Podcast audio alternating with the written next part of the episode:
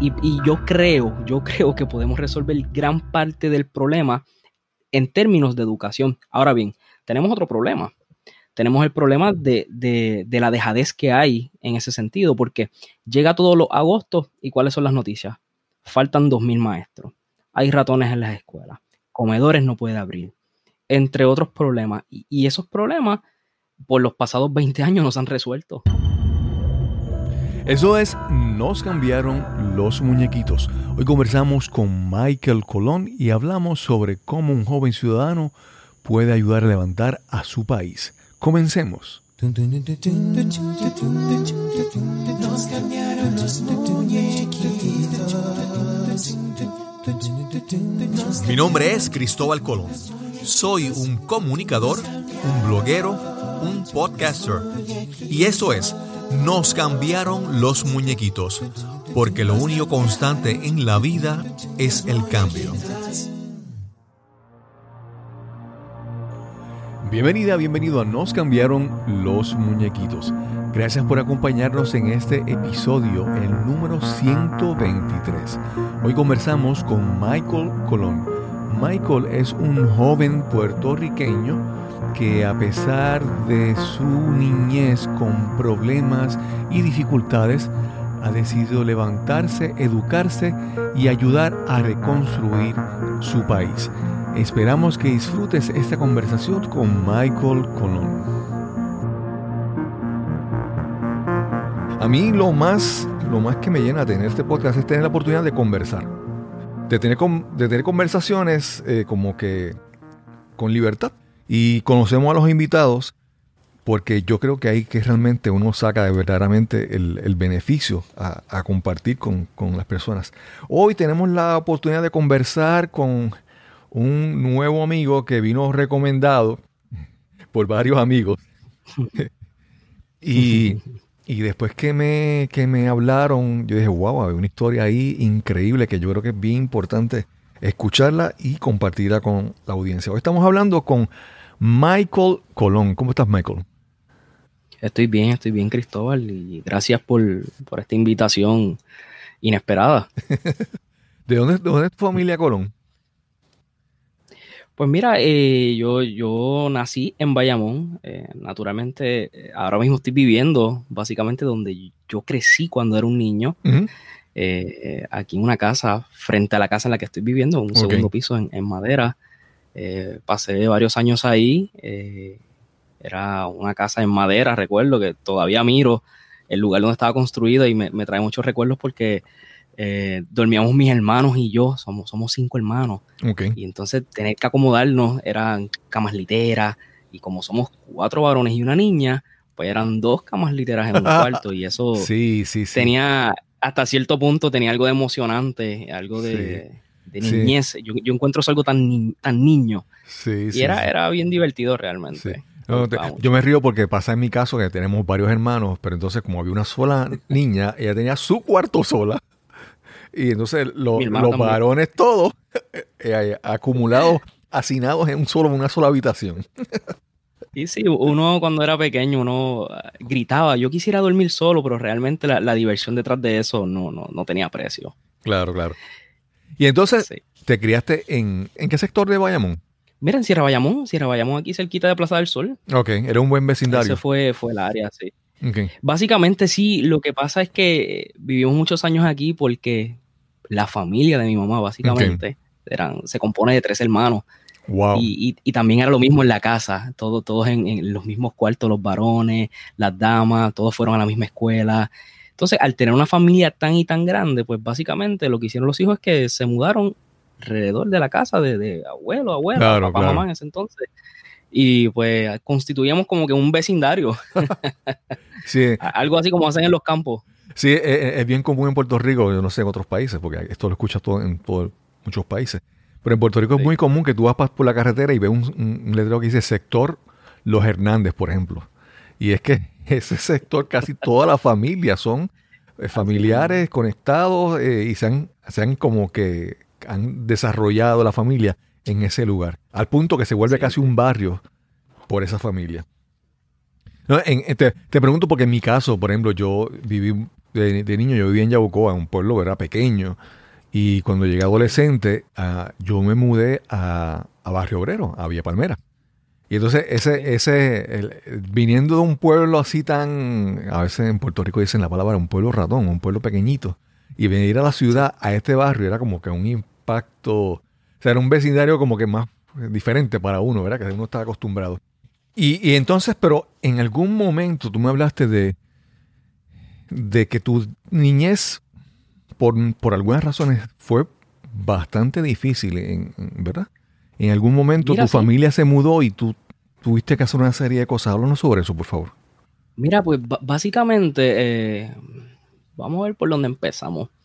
Eh, como todo hay complicaciones en la vida, eh, nosotros venimos de una familia pobre, por no decir humilde, porque la humildad tiene otra connotación realmente. Y, viene este, esta disfunción de, quizás no tener estabilidad laboral, de no haberse preparado para muchas cosas en la vida. Y pues, pues teníamos al mismo tiempo estabilidad de, hogar, inestabilidad de hogar, discúlpame. Entonces nos mudamos en muchas ocasiones. Eh, de Bayamón, pues nos tuvimos que mudar a, un residencial, bueno, cerca de un residencial. De ese residencial nos tuvimos que mudar al campo eventualmente. Y era porque básicamente eh, mis hermanos menores pues se metían en problemas, mis hermanos mayores, eh, cambio de empleo, entre otras situaciones que realmente en, los más pequeños creaba inestabilidad eh, de amistades, de hogar, de escuela. Y eso tiene una, ¿verdad? Tiene una, unas consecuencias, básicamente. Claro, claro. Y así tuvimos muchos años.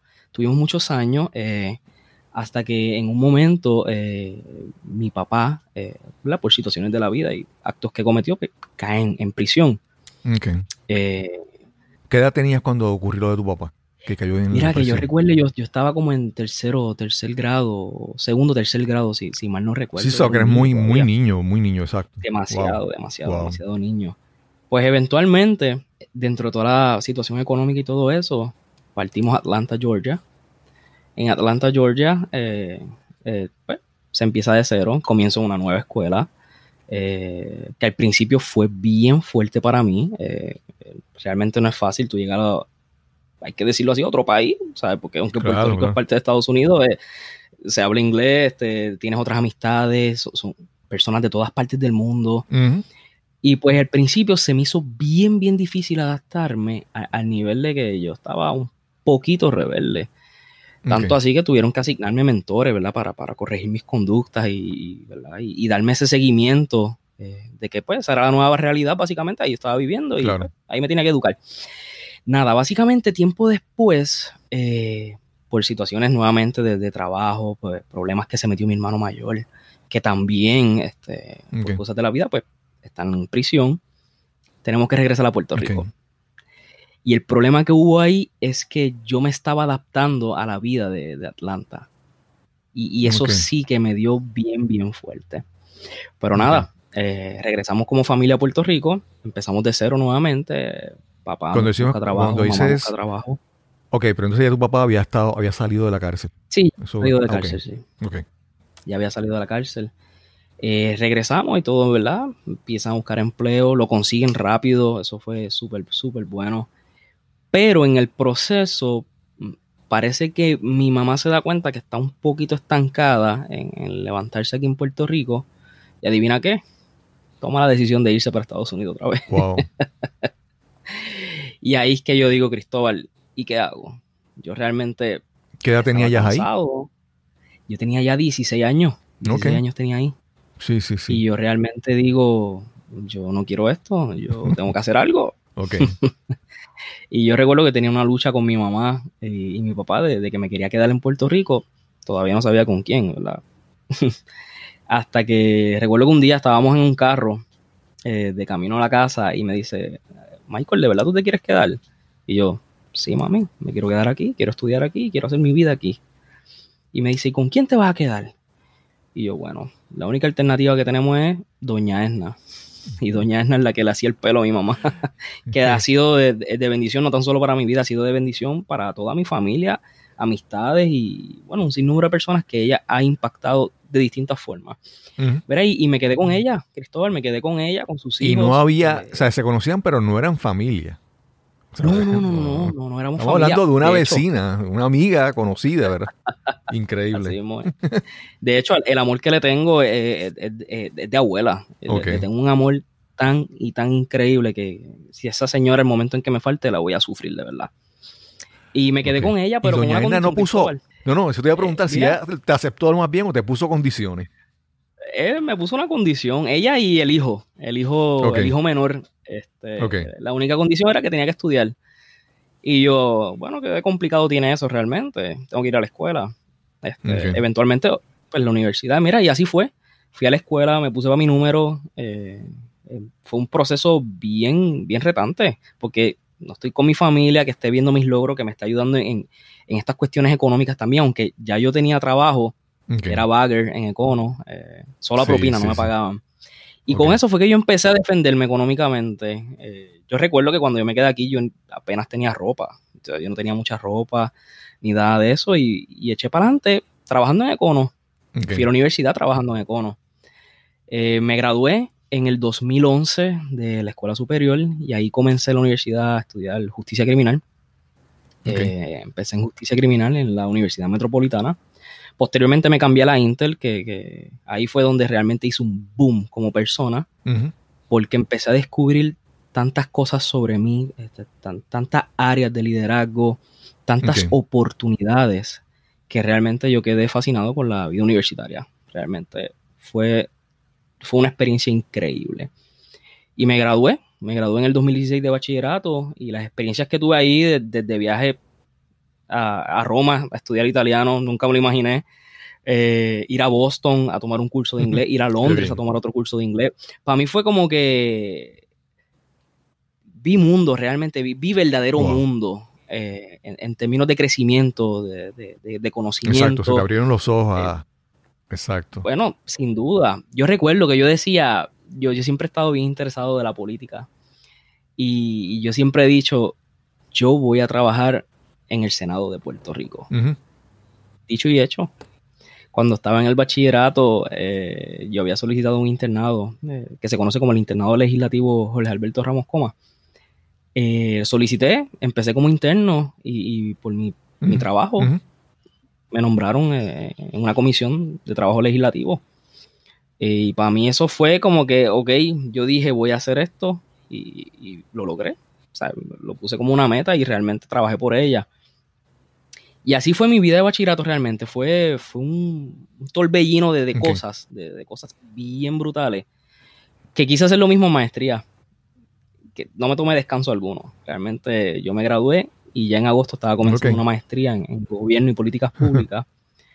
Eh, ¿Verdad? Bien inclinado con lo que me gusta a mí de, esto del gobierno y de, crear políticas públicas. Por aquello también de que a mí me atrae mucho la ciencia eh, en el sentido social. A mí me gusta la, ciencia en el sentido social. Y, y, en maestría hicimos lo mismo. Aproveché todas las oportunidades que me dio la universidad absolutamente todas. Fuimos a México eh, para tomar unos talleres de, creación, análisis de, políticas públicas en una red que se llama INPAE. Eso fue en Guadalajara en el 2018. Hasta que finalmente me gradué en el 2019. Y así me he ido forjando este, académicamente y realmente me lo he disfrutado. Ha sido una experiencia bien, bien enriquecedora. Cuando saliste de la maestría, ¿Conseguiste trabajo o, empezaste a trabajar? ¿En qué trabajaste? Mira, eh, cuando yo estaba, algo bien interesante, yo había comenzado el proceso de la policía. Eh, yo soy policía y yo estaba en la academia de la policía y todavía yo estaba estudiando la maestría. Y eso fue bien fuerte. Eh, apenas dormía porque solamente me faltaba una clase. Y básicamente la clase era el proyecto de investigación. ¿Y eres policía municipal o estatal? Policía Municipal de San Juan. Y estaba todavía en ese proceso, Cristóbal, y yo recuerdo que lo que me faltaba era investigación, y la investigación no es otra cosa que escribir, escribir y escribir y escribir, plantear, plantear, te devuelven el trabajo. Entonces, recuerdo que los últimos días yo estaba en el campo de tiro, estábamos ensayando, y yo estaba haciendo mis últimas páginas de investigación. Eh, tenía los audífonos para no escuchar eh, los impactos de bala y yo redactando, redactando, redactando, hasta que finalmente eh, ese día, cuando envió la, investigación, las correcciones finales, me, envían una P de pass, como que ya pasé la clase y pues finalmente me gradué.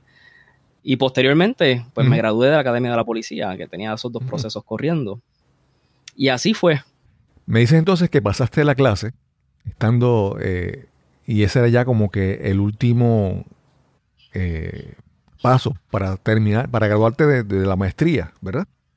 Claro, sí. Y entonces, ¿por qué tú decidiste estudiar eh, policía? porque es que yo veo una combinación en ti de, de cosas, de intereses gobierno y políticas públicas, pero también estudiaste justicia criminal. Y háblanos un poco. Entonces, ¿por qué decides lanzar estudiar por, eh, la policía? Mira, eh, básicamente yo creo que es la naturaleza de, yo haber estudiado justicia criminal, eh, cosa que, siempre me ha interesado. Y, y, no por el mero hecho de ser policía, la justicia criminal es, muchísimas otras cosas número uno, por, este interés y pasión que he sentido siempre por, esto del servicio público, eh, interesado por, por muchísimas cosas del gobierno. Y, número dos, eh, yo creo que ser policía eh, es algo tan honorable. sí, porque la, gente ve la policía lamentablemente como una amenaza. y, realmente la policía está para dar la mano, para, para ayudar a una persona a cruzar la calle, cambiar una goma, eh, hacer muchísimas otras cosas que no necesariamente eh, es evitar un delito. Claro, claro. Y realmente yo me lo disfruto, me lo disfruto muchísimo, muchísimo. Y estoy aquí eh, dando ese paso. realmente he aprendido un montón sobre lo que es el, los derechos civiles, los derechos humanos también. Y pues me lo disfruto, me encanta, pero no se va a quedar ahí realmente. Es como un escalón más que, que voy a utilizar para, para ir en búsqueda de ese propósito mío claro. en mi vida y en Puerto Rico.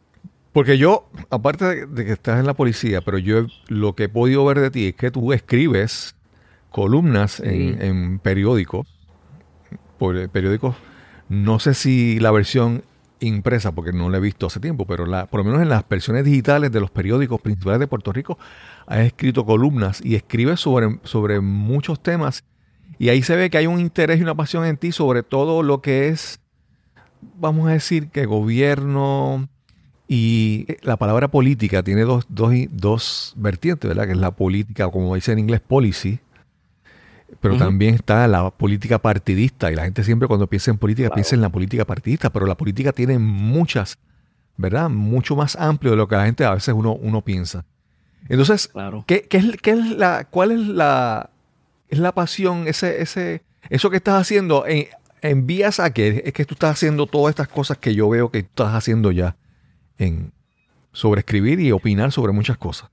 Mira, cuando yo me siento a escribir, eh, realmente lo, hago observando y analizando lo que pasa en Puerto Rico, eh, en, los medios, ¿verdad? Eh, las cosas que, hacen nuestros líderes, tanto en las agencias de gobierno como, ¿verdad? como en la, en la Asamblea Legislativa o en la, Fortaleza. Y yo lo que observo es, ver cómo puedo aportar a, mejorar las ejecutorias que, ellos están realizando. Eh, sí, he, escrito en, distintos medios, en, en, Nuevo Día, El Vocero, tanto impreso como digital. Y lo que busco es aportar a la, discusión seriamente, ¿verdad? Desde, un punto de vista eh, bastante científico, por la naturaleza de, mis estudios. Y quiero, ¿verdad? Básicamente generar esa opinión pública de que las cosas se pueden hacer mejor realmente. Claro, claro. Eh, me apasiona, me apasiona escribir muchísimo. Eh, la última columna que escribí, que básicamente la publicaron ayer, eh, trata básicamente sobre lo que sucedió con, George Floyd. lamentablemente que murió en manos de un agente de la policía y, y, por la naturaleza de que yo soy policía, me toca me, tocó muchísimo y, lo que escribo en la columna es que nosotros como policías tenemos que, de esa situación, tomar responsabilidad colectiva de que, por ejemplo, en Puerto Rico, una cosa como esa no ocurra. Claro, claro. Y, eso es lo que busco, aportar a la discusión, este, dar ideas, eh, que la gente observe, ¿verdad? Que, que, hay otros caminos a escoger innovadores sobre todas las cosas. Por ejemplo, el pasado jueves, si no me equivoco, fue el debate de los candidatos de uno de los partidos principales a, la gobernación. Y con toda honestidad, yo creo que el debate se quedó corto. no hubo nada innovador en, el, en el siglo XX, XXI. Claro. se quedaron ideas bien bien básicas, sin nada innovador eh, de tecnología, de inteligencia artificial que ofrece la Puerto Rico. Hay países que están súper avanzados en el gobierno. Sí. Por ejemplo, hay países que ya tienen lo que se conoce como el e-government, gobierno electrónico. O sea, tú puedes hacer todo desde una computadora sin necesidad de tú ver una persona o un, funcionario público. Claro, claro. Y pues eso es lo que buscan en las columnas realmente, aparte de que me apasiona la escritura. Sí.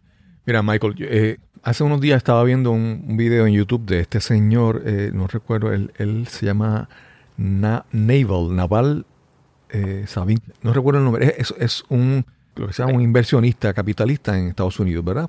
Lo que esta gente que se dedica a que tú tienes una compañía y un proyecto, pues ellos son los que te van a dar el, el fondo, ¿verdad?, de capital para tú invertir y hacer estas compañías que empiezan, estos startups. Y él estaba hablando, pero él tiene una, forma de pensar muy, muy profunda. Entonces, ahí quiero hablar, eh, poner esta idea para empezar a hablar por muchas cosas que tenemos que hablar aquí hoy. Y la primera que él dice es que tan pronto tú entras, vamos a decir, o de repente te identificas con un partido político, eh, pues, por ejemplo en Estados Unidos, entre republicano y demócrata, o cuando hablamos en Puerto Rico de un partido que busca la estadía de Puerto Rico en Estados Unidos, o o independencia o lo que estamos ahora. Que tan pronto tú entras a, ese partido, tú estás, con ese ejercicio ya tú estás como que cediendo parte de tu capacidad de tú decidir. Porque a veces los partidos políticos, y esto verdad, lo pongo para que tú me digas tu opinión, y a veces yo pienso que cuando la gente entra a un partido político, entran como si fuera a una fraternidad o a una hermandad, donde de repente la gente todo lo que dice el grupo, ellos lo apoyan y lo repiten sin análisis, sin, sin evaluación. Y entonces vemos mucho, por ejemplo, en Estados Unidos, gente que apoya al presidente incondicionalmente cuando, cuando realmente yo creo que al, hacer eso, al, entrar en un partido y adoptar esas creencias, es como que de repente tú sueltas tu capacidad de decir y dices, no, yo soy ya, por decir un ejemplo, una etiqueta, republicano, demócrata, y yo pienso así. Entonces a veces pienso que es una forma simple de buscar resolver los problemas del mundo cuando simplemente ya me identifico con una etiqueta, con un partido y de repente entonces suelto la capacidad de analizar, de decidir. ¿Verdad? ¿Qué tú, qué tú opinas sobre eso? Sobre ese, ese, esa forma en que la gente entra a un partido y de repente eh, se vuelve de esa manera. Mira, eh, realmente yo soy de los que pienso que, que hay muchos líderes eh, o personas que militan en partidos que a veces se ponen gringola. Exacto. Eh, yo no soy ese tipo de persona. Yo puedo creer en X o Y partido, pero no soy ciego. Puedo creer la filosofía de un partido, pero no necesariamente la forma en que se va a ejecutar esa filosofía. Claro, claro. Eh, por, ejemplo, yo siempre le digo a la, gente la importancia, los, partidos tienen una importancia en la sociedad. este, lo, lo primero es que tienen una filosofía y esa filosofía, entre todas las personas que probablemente la sigan, va a tener unidad. Y esa unidad este, probablemente te puede llevar a, resolver muchísimos otros problemas. Los partidos no son malos. Lo malo es la forma en que probablemente vayan a ejecutar las cosas, eh, si son buenas o malas. Eh, dentro de eso, pues siempre se cuela un poco de la corrupción. Eh, siempre hay personas ciegas y, realmente se convierte en un problema hasta cierto punto. Y tengo que darte ese punto, Cristóbal. sí, hay gente que pierde su capacidad de análisis y, apoya todo. Claro. Lo aplaude todo. Claro yo realmente no soy de esa línea. Yo milito en un partido, pero no soy ciego y pues tengo, tengo capacidad de análisis y de decir si, mira, estoy a favor o no estoy a favor. Sí, yo, yo creo que, y ahí vamos a hablar sobre eso, porque tú lo que me hablaste entonces del e-government y todas esas cosas, y el, y el uso de la información. Yo, hay, hay muchas personas que, por ejemplo, mira, en Estados Unidos se vuelve, se ha vuelto eh, una etiqueta que la usan como insulto y a la misma vez para asustar a la gente. Y es, por ejemplo, cuando alguien de un partido dice, no, porque esos son, son socialistas, ¿verdad? Y lo, usan como una como un insulto casi, ¿verdad? Y entonces, ahí, ahí cuando hablamos de que, mira, a veces la gente usa etiquetas y usa... Uno, uno, uno sabe que, por ejemplo, para darte un ejemplo, mira, uno, uno puede mirar el ejemplo de Cuba, una república, pero un país comunista, y, tiene algunas cosas que tú puedes decir que son buenas y otras cosas que son malas. Puedes ver la democracia en Estados Unidos y puedes ver cosas buenas y puedes ver cosas malas. Y entonces ese reconocer que, que una, una fórmula o un concepto o un partido no tiene todas las soluciones.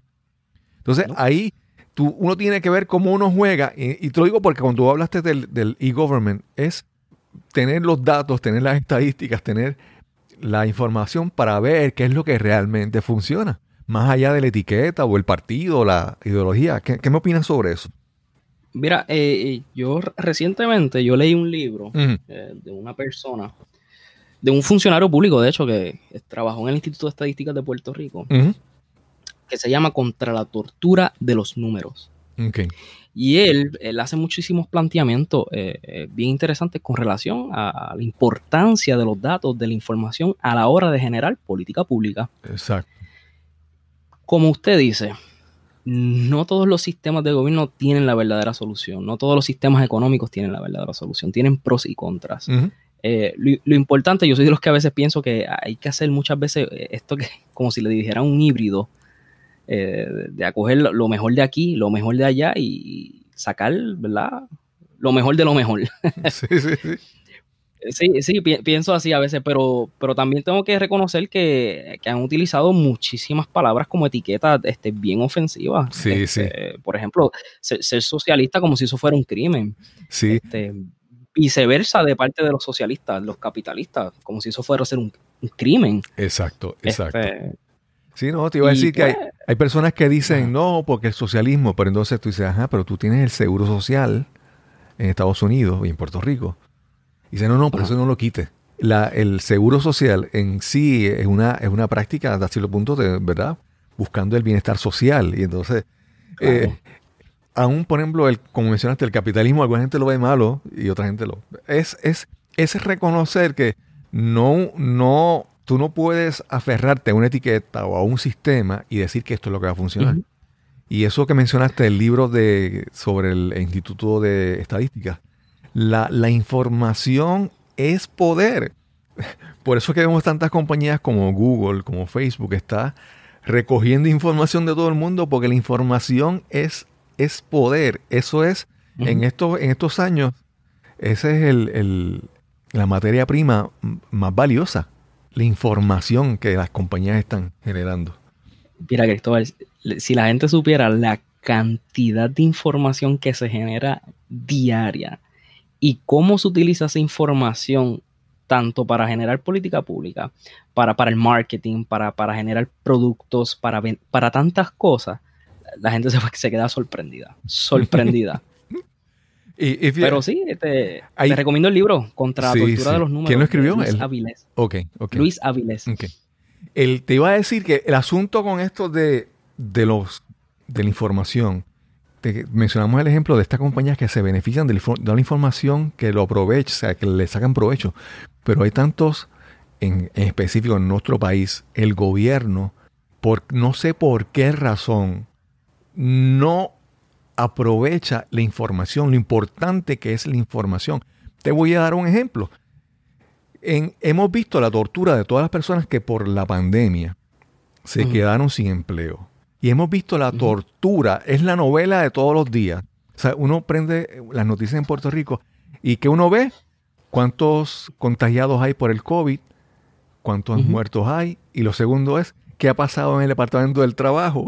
Esa es la, novela, el drama de las personas que están haciendo fila en sus vehículos o están llegando a un lugar y están dando turnos eh, con papelitos en la mano. Cuando, mira, cuando el gobierno no está usando ni la tecnología, ni la información, ni los datos para funcionar mejor. ¿Y qué tú opinas sobre eso? Mira, eh, eh, vamos, yo tengo una crítica bien grande del gobierno, eh, casualmente a la hora de utilizar la información. Y es que, por ejemplo, cuando la Asamblea Legislativa radica un, un proyecto de ley, eh, de ordinario se hacen vistas públicas. Y esas vistas públicas, en teoría, van expertos. La realidad es que no. La realidad es que cuando se hacen esas vistas públicas, lo que van son abogados, ¿verdad? Sin, sin ofender la, profesión. Eh, cuando se radica un proyecto de ley, por ejemplo, para la vida marina, yo realmente no entiendo qué hace un abogado opinando sobre eso. sí, sí, ahí, yo lo que pienso es que tienen que llevar un biólogo. Exacto, exacto. Eh, eh, y, esa es la crítica que he tenido de siempre con, el gobierno a la hora de, levantar información, no lo hacen. Lo que hacen es encajarse en esta cajita buscando toda la terminología de derecho para pues, determinar si el proyecto procede o no procede. Ahora bien, con relación a lo que está sucediendo eh, con lo de la pandemia y los datos, la información, esas filas innecesarias en el 2020, verá, yo pienso que un ejercicio que tiene que hacer el gobierno ahora mismo es, número uno, identificar cuáles son los empleos que se perdieron. número, número dos, al identificar esas deficiencias, ¿qué vamos a hacer con esos empleos que se perdieron? Y empezar a, recolectar toda esa información.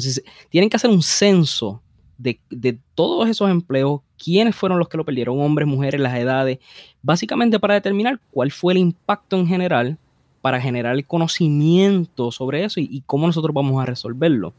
Eso no se resuelve con la fila, ni con 500 dólares semanales, ni nada de eso. Eso te resuelve el problema probablemente en una semana.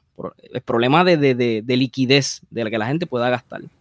Claro, por eso es que yo digo, por eso es que yo digo que, ya tenemos que dar el paso eh, de lo que se conoce como el e-government o el gobierno electrónico, de que tú puedas hacer todas las transacciones en tu casa, eh, no tengas contacto con la gente, aunque se intentó hacer eso, se cayó el sistema.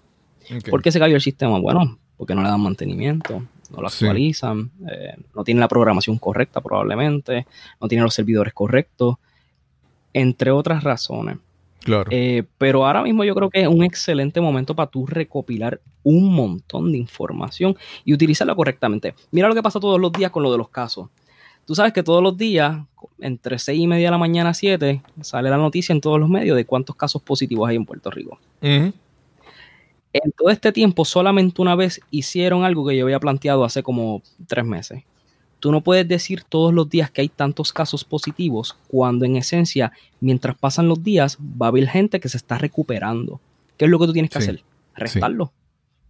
Porque lo que la gente va a pensar es que en Puerto Rico hay 9.000 personas con coronavirus ahora mismo, cuando en esencia no los hay. ¿Por qué? Porque probablemente se recuperaron 5.000 ya. Claro, claro. ¿Qué te están haciendo? Te están dando un número real de casos positivos. Pues, ahí tenemos una falla bien grande. Algo, algo que yo he criticado sobre también, obviamente no, no tan, no, ese no es mi tema del, del que hablo normalmente, pero lo he criticado entre mis círculos cercanos, es la parte de que, por ejemplo, ¿de qué me sirve a mí? Y siguiendo lo que tú dices, ¿cuántas personas se contagiaron hoy si de repente yo no recuerdo cuántas se contagiaron hace tres días? O sea, en, en números, en estadística, en información, uno tiene que ver tendencias y uno tiene que ver proyecciones. Y entonces, cuando tú dices una estadística de un día, ajá, no, te da una información, pero no te da un cuadro claro. Entonces, en esto del manejo de epidemiológico, ¿verdad? Uno tiene que ver cómo va la curva, si lo que, si lo que le dicen que si ya entonces se ha aplanado. Y entonces ya esa información casi no se está presentando y la información de, de día a día de tantas personas se contagiaron, tantos muertos, es algo información, pero no te permite ver un... Con ese número tú no puedes saber si la situación está mal en Puerto Rico realmente. Tienes que ver esas, esas proyecciones, esas tendencias para ver si realmente estamos en, en por ejemplo, en, una pendiente bien para arriba subiendo, ¿verdad? Y eso es muy, muy importante. Bueno, lo que pareciera es que tenemos un caos ahora mismo cuando te dicen que tenemos 9.000 casos positivos. Claro. Realmente no lo tenemos. De hecho, lo, lo, que tienen que hacer es empezar a fragmentar la información desde cuándo se empezaron a contagiar, cuántos se han recuperado, cuánto tiempo estuvieron hospitalizados, si es que estuvieron hospitalizados, cuántas personas vinieron con síntomas, cuántos salieron negativos, todo eso no te lo han dicho. Entonces, sin eso, nosotros no podemos generar las estadísticas correctas. Sí. Mira, eh, Michael, yo trabajé 25 años en una agencia de gobierno y algo que uno puede ver es que todo el mundo, cada cual crea, en Puerto Rico lo decimos, cada cual crea su kiosco, ¿verdad? O cada cual, vamos a decir para que la gente, otra gente entienda, cada cual crea su tribu, su aldea. Y yo estoy dentro de una misma agencia de gobierno, hay cuatro o cinco aldeas, tribus, kioscos, y cada cual es celoso de esa información. ¿Por qué? porque si tú ves mis números, tú puedes entonces juzgarme, evaluarme y pasar juicio sobre lo que yo estoy haciendo. Y entonces puedo, puedo lucir como un inepto. O entonces, por eso es que tantas agencias de gobierno se aferran a una información o la manejan de mala manera para que no puedas pasar un análisis estadístico claro, preciso sobre lo que están, lo que están haciendo. Y eso, eso se ve en, en cómo las agencias de gobierno interactúan entre sí. En, el gobierno de Puerto Rico no hay un sitio central donde esté toda la información, ¿verdad? Un, dashboard o, un, banco de datos central. No lo hay, no lo hay porque cada cual tiene información y la controla según le conviene. Correcto. Te iba a mencionar casualmente sobre eso, sobre que las agencias no se comparten información. Yo recuerdo cuando yo trabajaba en el Senado, hubo una situación sobre unas ATMs que habían este, establecido en el estadio Irán Bithorn para una actividad de una multitud de gente. Y esas ATMs estaban cobrando, yo creo que un fee de 12 dólares. sí, yo recuerdo, yo recuerdo eso. Y, realmente eso es alarmante. Pues, ¿qué hace eh, el senador para el cual yo trabajaba? Él radicó un proyecto de ley. Número uno, bueno, él radicó una resolución para investigar lo que estaba pasando con esas ATM, este, quiénes eran los dueños y todo eso. Y tú puedes creer que en ATMs había casos en que el Departamento de Hacienda no sabía quiénes eran los dueños, número uno. Número dos, salió a la luz pública que el Centro de Recaudaciones Municipales, el famoso CRIM, y el Departamento de Hacienda no se compartían información. ¿Y cómo es eso posible si estamos hablando de dos agencias que lo que hacen es recaudar impuestos? Exacto. Y no se, no se comparte información. Entonces, ¿qué viene con eso? Pues mira, fácil. Viene la duplicidad de trabajo. Exacto, exacto. Viene la burocracia, viene, el papeleo, el costo, lo, que cuesta eso es, demasiado. Y ahí tengo que reconocerlo, las agencias no se comparten información. No hay un banco de datos en el que tú puedas decir lo que yo voy a ir aquí y voy a sacar esta información. No, tienes que ir a todas las agencias a hacer ese ejercicio. Michael, nosotros podemos estar aquí quejándonos un montón de las cosas que están mal, porque, esa es la parte fácil, la parte de, de ver y jugar y criticar. Obviamente yo como te mencioné, yo evalúo desde mi punto de vista y de mi experiencia que en mi trabajo. No tengo toda la información. Pero desde tu punto de vista, ¿qué, podemos, qué, esperanza hay en el futuro? ¿Qué podemos hacer para ver esperanza en el futuro en Puerto Rico como, como, como, como país, como gobierno, como, como pueblo? ¿Cómo, qué, tú, ¿Qué tú puedes recomendar o qué tú ves? Mira, yo creo que a veces no necesariamente, de hecho, lo correcto no es esperar sino provocar los cambios. Eh, hay, que provocar las cosas y, ser parte de, la historia y aportar en la medida que pueda. Lo que yo decidí hacer hace un año lo tenía en tintero, lo tenía en planes, pero este año comencé a ejecutarlo. Y es que decidí eh, organizar o, realizar una organización sin fines de lucro que se encargue específicamente de la investigación para nosotros poder generar políticas públicas en beneficio de Puerto Rico. Okay. Eh, claro, siempre con el rigor científico y la información correcta. Eh, estoy tratando, ¿verdad? Y haciendo mi esfuerzo por reclutar personas que, tengan ese bagaje este, científico eh, y que puedan aportar de distintas formas a la organización. Y he presentado los primeros dos proyectos. El primero, como lo mencionamos antes, el e-government o gobierno electrónico. E, es básicamente eliminar eh, toda esa burocracia de papel, porque la burocracia es necesaria realmente. Pero es eliminar básicamente el papel esas transacciones de, esa cosa física que realmente lo que hace es atrasarse, pierden, cuesta mucho dinero. Y lo que busco es que hayan transacciones de gobierno ciudadano, gobierno empresa privada y gobierno gobierno. Sin necesidad de, que haya un mensajero o un papel de por medio. Este, la realidad es que eso con toda probabilidad va a tener un altísimo costo, pero más alto puede ser el ahorro que se puede buscar el gobierno con eso en términos de tiempo y dinero. Claro, claro. El segundo proyecto que, estoy buscando impulsar es el Open Data Project eh, o proyecto de datos abiertos, eh, con el fin de tener básicamente esas mismas transacciones entre gobierno-gobierno, gobierno-empresa privada y gobierno-ciudadano, eh, de tener acceso a los datos que son públicos. ¿Qué nosotros nos vamos a evitar con eso? Mira, nos vamos a evitar, número uno, las famosas demandas que tienen los, legisladores con el gobernador, el gobernador con la Junta de Control Fiscal y viceversa. ¿Por qué? Porque ahora mismo, yo recuerdo que para el 2017 eh, el senador Eduardo Batia tuvo que demandar al, gobernador Ricardo Rosselló porque no quería hacer público el presupuesto del país. Un presupuesto que, que, básicamente lo que tiene es el nombre de la agencia, un montón de puntitos y la cantidad asignada. Obviamente eso es bien importante porque así nosotros vamos a saber con qué opera una agencia, con qué recursos cuenta una agencia para, para, sus gastos. Y ese proyecto básicamente lo que busca es eso, minimizar las demandas y tener acceso a todos los datos públicos eh, del gobierno de Puerto Rico. Eso es lo que yo busco con, esa organización, que dicho sea de paso, se, llama Pensando Puerto Rico. Y ya eso está, esa está, esa organización está, eh, vamos a decir, organizada, ya está formalizada. ¿O todavía estás en proceso? Estamos todavía, estamos todavía en, la, en, el reclutamiento de, la Junta de Directores. Eh, ya, estamos en ese proceso. He hablado con muchas personas, casualmente, ¿verdad? Eh, para tener este híbrido, personas que sí son afiliadas a partidos políticos, eh, personas que no están afiliadas a partidos políticos, personas que se dedican a la empresa privada, que son profesionales de la salud, de la salud mental, entre otras cosas. hemos identificado muchísima gente para que nos puedan ayudar a, levantar este proyecto para ponerlo en marcha. Sí. Michael, hay personas que dicen que, que en Puerto Rico, por ejemplo, en la academia, en las universidades y en grupos profesionales, ya hay pues la experiencia, la capacidad, la gente. ¿Qué, opinas tú sobre eso? Sobre la, gente que dice que debe darse más participación en el gobierno o en la labor pública a las organizaciones educativas, a la, a la academia, universidades y a los estudiantes a que trabajen con proyectos. ¿Qué tú opinas sobre eso? Mira, yo creo que, que las universidades tienen, un rol bien, bien importante a la hora de resolver problemas. A nivel mundial, muchas de ellas ejecutan ese poder. En Puerto Rico, lamentablemente, eso no se ha visto mucho.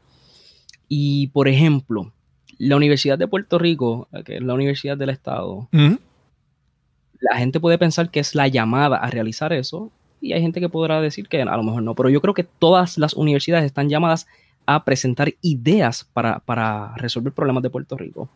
La Universidad de Puerto Rico tiene recursos inmensos que se los han ido recortando en el camino, sí, lamentablemente, pero sí tienen mucho, mucho que aportar. Ellos, por ejemplo, tienen una escuela de administración pública que de ahí realmente yo, yo gobierno de Puerto Rico, estuviera trabajando mano a mano con la, con la escuela de administración pública para resolver los problemas, presentar ideas innovadoras. Claro. Este, eh, a nivel mundial, por ejemplo, eh, universidades como Harvard tienen institutos de investigación. Exacto. Eh, la UNAM de México tienen institutos de investigación que se dedican específicamente a eso. Claro, para eso hay que buscar financiamiento. El financiamiento puede ser privado, el de gobierno, entre otras cosas, donativo.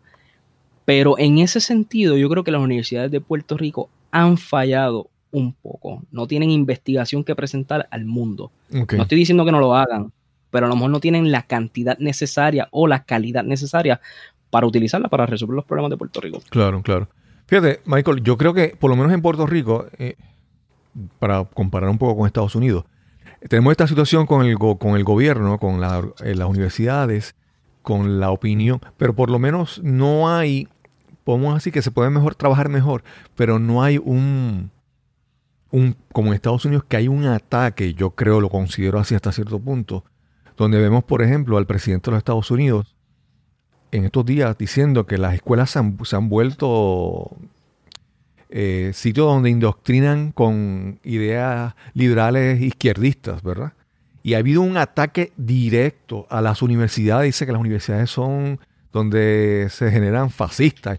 Eh, eh, ha habido una serie de, ataques a la educación en Estados Unidos que, que yo, para mí, es, me parece me parece peligroso. Recuerdo hace, hace, hace creo que hace unos dos días que salió una imagen de la secretaria de Educación donde ella está haciendo una entrevista o algo y entonces atrás tiene un librero y la Betsy DeVos, que es la, la secretaria de Educación, no tenía ni un solo libro en el librero. Entonces, me parece que eh, la situación en Puerto Rico no está tan grave, pero en Estados Unidos este ataque hacia la educación es, me parece que peligroso. No sé qué tú opinas sobre eso. Verá, yo, yo recuerdo que eh, escribí hace como año y medio una, columna que se llama Síntomas de Anarquía. Y, ¿verdad? y, hago, hago referencia a todas estas cosas que están sucediendo en Puerto Rico en términos de, delincuencia y de crimen impune que está pasando. Pero al final, al final en la columna lo que hago es que doy ¿verdad? El, jarabe para controlar esa situación y, hablo de la educación, de la importancia que tiene la educación en un país. Eh, y yo siempre he dicho que la, educación es la forma de tú diseñar el ser humano que tú quieres tener o el ciudadano que tú quieres tener en, en el país, el pueblo, la ciudad que tú quieras. Exacto, exacto. aquí en Puerto Rico, eh, no te puedo decir que se han, se han, desenfocado, porque todos los cuatreños tratan el tema de la educación. Lo que pasa es que quizás no lo tratan correctamente o con la innovación que requiere el sistema de educación de Puerto Rico ya. Claro, claro. Por ejemplo, eh, el cuatrenio 2012-2016 se establecieron las escuelas Montessori que fueron bien criticadas. Sin embargo, en el 2020 son, olvídate, las más aplaudidas. Y eso está fantástico. El problema que tenemos entonces ahora, ¿por qué no hacemos todo el sistema educativo de Puerto Rico Montessori? Claro.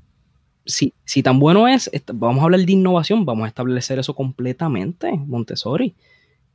Y, y yo creo, yo creo que podemos resolver gran parte del problema en términos de educación. Ahora bien, tenemos otro problema tenemos el problema de, la dejadez que hay en ese sentido, porque llega todos los agostos y ¿cuáles son las noticias? Faltan 2.000 maestros, hay ratones en las escuelas, comedores no puede abrir, entre otros problemas. Y, esos problemas, por los pasados 20 años, no se han resuelto. Claro, sí, sí. es un ciclo todos los años que comienza las mismas noticias. Se repiten hasta los mismos titulares, vamos a decirlo así. Sí, y, realmente eso a mí, me genera tristeza, me genera frustración que un problema como ese no se pueda resolver. Mira, eso es tan sencillo como cuando cierran las escuelas y la darle mantenimiento dos veces eh, al, mes. En julio y julio pasar dos veces y dar limpieza, cortar el patio, pero no, esperan agosto para que haya ratas, eh, criaderos de cosas, para hacer el problema, ¿sabes?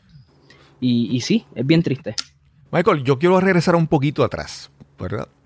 Eh, porque yo veo ahora algo, yo veo quién tú eres ahora, pero quiero ver, tú eh, pasaste por una serie de, condiciones, vamos a decir así, en tu niñez, que pudieron haber sido causa, pudieron haber, pudieron haber resultado en, cosas negativas en tu vida, ¿verdad?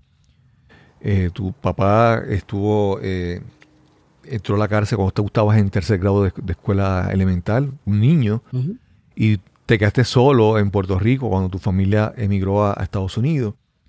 Eh, pero yo veo esa imagen de ese niño y te veo a ti ahora y las cosas que haces, yo digo, ¿en qué momento despertó en ti ese deseo de ser diferente y de preocuparte un poco más? No por ti, ni por tener el, carro, tú sabes, con goma, aro, eh, sino ¿en qué momento empezó a despertar en ti ese interés de, de enfocarte en el bienestar de tu país?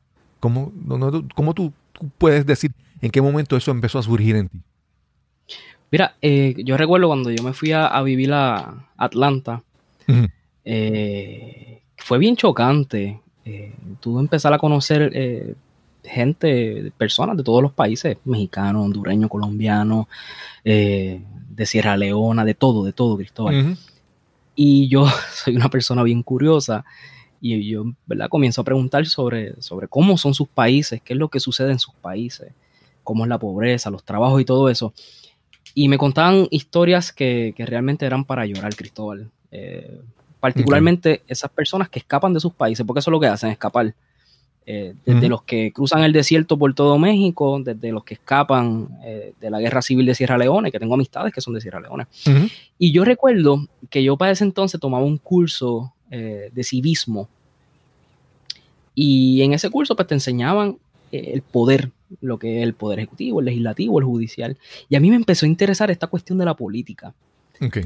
Y, y, casualmente eso fue para el año eleccionario, el primer término de Obama, si no me equivoco. Okay. Eh, y, de ahí fui, fui recogiendo todas esas historias y todo ese sufrimiento. Y, realmente empezó a despertar esto de mí como que, caramba, yo no quisiera que, mi país pasara eso, que yo pasara por eso, mi familia o algo. Claro, claro. Y, mira, me empezó a interesar y empecé a, meterme en los libros de, historia. Sobre todas estas cuestiones, ¿verdad? De Estados Unidos y Puerto Rico. Y básicamente ahí fue, fue ese interés mío en, aportar a, lo que es la política pública o la política del país. Claro, claro. Michael, entonces hablaste un poco sobre las organizaciones que estás haciendo. También, ¿tienes algún otro proyecto que venga por ahí pendiente ya mismo? ¿Qué, tienes, qué más hay por ahí? Mira, tengo un proyecto que está a punto de caramelo. Eh, eh, que es un podcast. Eh, su nombre es Animal Político, Entendiendo al Poder. Eh, me estoy lanzando en este proyecto, aunque yo soy un poco introvertido, lo estoy haciendo con, el mejor empeño y esfuerzo, con el fin de discutir lo que pasa en Puerto Rico políticamente y, en términos de política pública, que es lo más que, que me interesa realmente. Y sí, tengo un proyecto que por decirle un término bonito, eh, eh, es innovador porque estoy, estoy haciéndolo ¿verdad? De lo, mejor posible, desde la instrumentalización, este, las voces, el equipo, porque quiero hacer algo de calidad realmente y eso está ya a punto de salir. Qué bueno, qué bueno, qué bueno. Yo espero que cuando tengas ya el, podcast activado, publicado, me nos envíen los enlaces para entonces compartirlos con la audiencia para que la gente, para la gente te pueda también seguir y hay mucha gente que fuera, la, ventaja del podcast es que tiene un alcance mundial y mucha gente, mira, yo, veo gente que escucha mi podcast en sitios que yo ni me imagino. Porque en algún sitio hay algún puertorriqueño o algún hispano que quiere conocer un poco más de Puerto Rico y escucha. Y hay gente que quiere estar al día de qué es lo que está pasando en su país, aun cuando está a, cientos de millas de distancia o miles de millas de distancia. Así que yo espero que ese, ese podcast venga ya pronto y que sea, que sea beneficio para ti y para la gente que te, que te escucha. Sí, sí, esperamos lo mismo. bueno, ¿y dónde te pueden, dónde te pueden conseguir? ¿En, ¿Tienes una página de internet, en las redes sociales? ¿Cómo te pueden conseguir? Mira, me pueden conseguir en, Facebook o, como Michael Anthony Colón. Ese, es mi fanpage. Ahí yo pongo mis columnas. Eh, a veces hago mis, escritos políticos, eh, pero también hago mis escríticos, mis escritos para, para las situaciones del país. Y también pueden seguir la página del podcast, Animal Político Podcast. Pueden seguir en esas dos páginas de Facebook y estar pendiente del lanzamiento. Claro. Michael, gracias, gracias por eso. Eh, como te mencioné, me mencionaron de tu historia de, cómo está este joven que, tenía todas las, condiciones para desviarse en una dirección, pues escogió moverse en otra y, está buscando que, su camino pues beneficie también a, su país, a, a sus compatriotas. Y eso de verdad es muy, muy importante y digno de, emular. Hay algo que, no he mencionado. Es, tu edad, ¿qué edad tú tienes? Para que la gente te ponga 27, 27 años, todo un niño todavía. 27 años. es increíble. Y eso realmente, esa, esa, esa forma de ver el mundo, ese deseo de trabajar, para, para mí es encomiable. Yo creo que mucha gente debe buscar seguir tus pasos porque nuestro país necesita. El, nuestro país y el mundo completo necesita más personas que se involucren, que conozcan, que averigüen, que pregunten para que podamos tomar decisiones y dejar, ¿verdad?, que nuestro futuro sea mejor para nosotros. Así es, así es. Bueno, pues Michael, muchas gracias y sin más que añadir, nos encontraremos entonces en el próximo episodio de Nos cambiaron los muñequitos. Hasta la próxima. Quiero agradecer a Michael Colón por esta interesante conversación que tuvimos hoy en este, este episodio.